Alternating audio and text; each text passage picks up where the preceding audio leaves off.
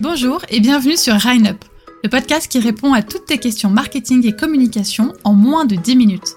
Je suis Sophie et je te partage des actions concrètes à mettre en place dès maintenant dans ton business. C'est parti pour l'épisode du jour. Est-ce qu'il faut suivre les tendances TikTok ou Instagram? Je suis sûre que vous êtes déjà dit que tous les contenus se ressemblent sur TikTok ou dans les Reels. À peine une vidéo est postée qu'elle devient virale et que tout le monde la réutilise à sa sauce. Ces dernières semaines, j'ai l'impression d'avoir entendu la musique de la série Mercredi plus que le son de ma propre voix. Alors, la première fois c'est amusant, la deuxième et troisième pourquoi pas aussi, mais au bout d'un mois de contenu identique, vous n'en pouvez plus. Et sur les réseaux, il est toujours conseillé d'être original, de se démarquer, et en même temps, on a toujours l'impression que les contenus qui fonctionnent le mieux sont ceux qui sont réutilisés mille et une fois. Mais alors ces tendances, est-ce qu'il faut les réutiliser ou est-ce qu'il faut plutôt se démarquer sur les réseaux sociaux? Déjà, comprenons pourquoi une vidéo peut devenir tendance. De nombreuses raisons peuvent l'expliquer. Il y a d'abord la durée. En général, les vidéos tendance utilisent un son qui ne dure pas plus de 20 secondes. Un contenu court, impactant, qu'on peut regarder en boucle sans faire attention. Ensuite, il y a la musique. C'est elle qui fait réellement la différence et qui rend une tendance addictive, même si vous ne l'aimez pas. C'est exactement comme une musique à la radio. Vous découvrez une musique, vous ne l'aimez pas plus que ça, mais vous l'entendez une fois, deux fois, trois fois, jusqu'à ce que vous la connaissiez par cœur. À ce moment-là, vous ne pouvez pas vous empêcher de l'écouter à chaque fois qu'elle passe, jusqu'à ce qu'elle vous dégoûte. Et bah les trends sur TikTok ou dans les Reels, c'est pareil. La première fois que vous entendez ou voyez une vidéo qui va devenir virale, vous la remarquez peut-être même pas.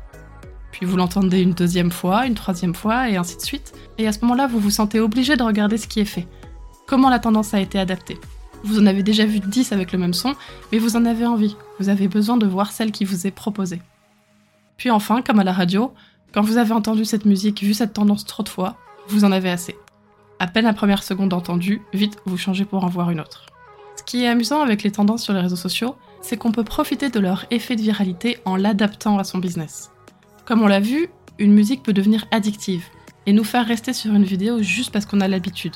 Sauf que c'est à vous de transformer à ce moment-là. C'est à vous de provoquer une réaction différente. Ce que les gens cherchent justement dans les tendances, c'est le fait d'être surpris, de voir quelque chose qu'ils n'ont pas encore vu. La possibilité de personnaliser une tendance utilisée par des milliers de gens.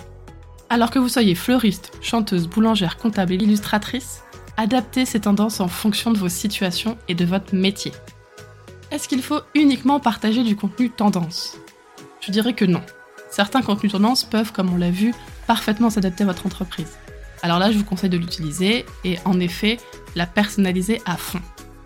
Par contre, certaines tendances peuvent ne pas être pertinentes pour vous. Par exemple, si la tendance est de montrer sa tête tous les matins au réveil et que vous n'avez pas envie de le faire, et que vous n'en voyez pas d'utilité, alors ne le faites pas. Ne vous dites pas euh, c'est tendance, je dois le faire. Vous devez continuer de partager du contenu qui vous correspond et qui correspond à votre marque. Partager du contenu tendance pourra vous donner un boost de visibilité. Votre notoriété va peut-être augmenter grâce à elle, mais ce n'est donc que le début du chemin. Vous allez devoir continuer de partager du contenu varié pour que vos abonnés s'attachent à vous. Voyez les tendances comme une porte d'entrée sur vous et votre contenu. Il faut que vous donniez la chance à vos abonnés ou prospects d'apprendre à vous connaître autrement que par les tendances. Ok, j'ai trouvé un équilibre et j'ai trouvé une tendance chouette que je veux reproduire. Je l'ai programmée pour le mois prochain. Est-ce que c'est bon? Attention, le principe des tendances est principalement joué sur du court terme. Une tendance bien utilisée est une tendance utilisée pendant que les utilisateurs sont dans le feu de l'action, encore victimes de leur attirance par ce nouveau son. Mais si vous arrivez trop tard, vous risquez alors l'effet inverse, l'effet du Oh non, j'en peux plus de cette musique ou Oh non, j'en peux plus de cette tendance. Exactement comme ce qu'on disait par rapport à la radio. Une fois que la musique est trop passée et qu'elle vous énerve, vous n'en pouvez plus. C'est pareil pour les tendances sur les réseaux sociaux. Vous devez faire partie des premiers sur une tendance pour être apprécié, ou sinon les utilisateurs risquent de ne même pas donner une chance à votre contenu. Comme on l'a vu, la tendance est une porte d'entrée, c'est-à-dire que c'est un contenu qui peut s'adapter à tout le monde. Vous devez la personnaliser pour que les gens comprennent vraiment l'intérêt de vous suivre, vous. Et c'est pour ça qu'utiliser uniquement du contenu tendance n'est pas recommandé. Il faut qu'on apprenne à vous connaître, il faut que vous donniez du contenu éducatif sur votre domaine d'expertise. Vous ne devez pas uniquement faire du contenu que je considérais de surface.